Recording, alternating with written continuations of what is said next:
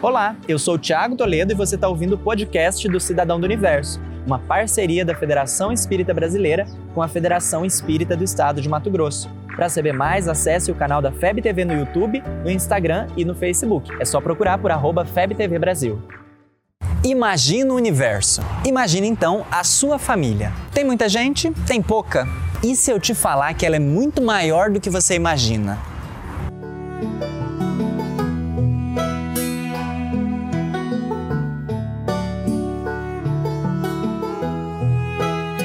De fato, como dizem por aí, a família é um mecanismo divino. Não importa muito o formato, o que importa é que esse núcleo de convivência é fundamental para nossa evolução.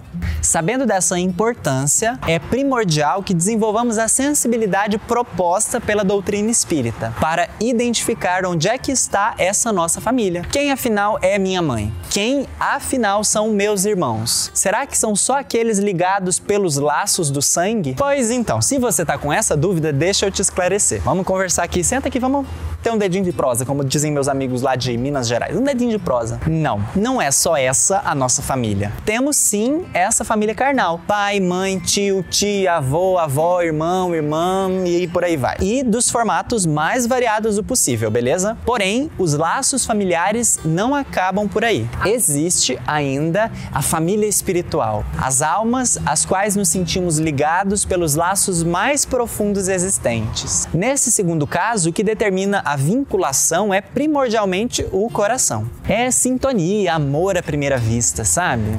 Nesse grupo entram os amigos, amigo mesmo, daqueles que a gente pode contar para tudo. São aqueles que encontramos ao acaso, no serviço, na faculdade, no centro espírita e levamos para a vida toda. Sabe aquela pessoa que você ama sem saber como explicar? Pois então, família espiritual é um laço que vale a pena ser apertado, não é? O que você talvez não saiba é que há um propósito nessa organização.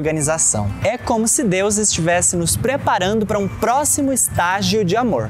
De uma forma ou de outra, estamos aprendendo com essas pessoas a amar como um dia amaremos toda a humanidade. É isso mesmo. Imagina aquela pessoa que você ama tanto que nem cabe no peito. Eu penso sempre na minha avó. Que exemplo. Minha mãe também, menina do céu. Pois então, vai chegar um dia que você amará todas as pessoas do universo da mesma forma que você ama essa primeira pessoa que você imaginou. Você já pensou que lindo isso? Ser um cidadão do universo é se entregar a esse grande laboratório da família universal o quanto antes. Nos esforçando aqui e agora para aprender a amar. É, afinal, que Jesus sente por nós, não é mesmo? E como um dia todos nós seremos tão evoluídos como ele, e até mais, como ele mesmo disse, por que não começar agora? Amar é viver em família. O melhor é viver em família, seja ela como for. Aperte mais esse laço.